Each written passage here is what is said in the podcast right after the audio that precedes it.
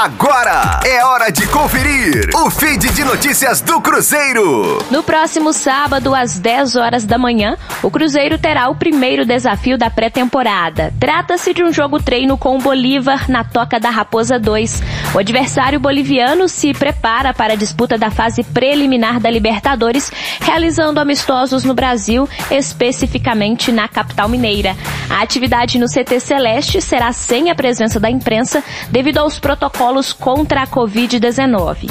Este jogo será a oportunidade de ver um esboço do que Felipe Conceição, mesmo ainda sem algumas peças, planeja em termos de composição tática para o time. O Cruzeiro estreia no Campeonato Mineiro no dia 28 de fevereiro, quando encara o Uberlândia às 10 horas da manhã, fora de casa.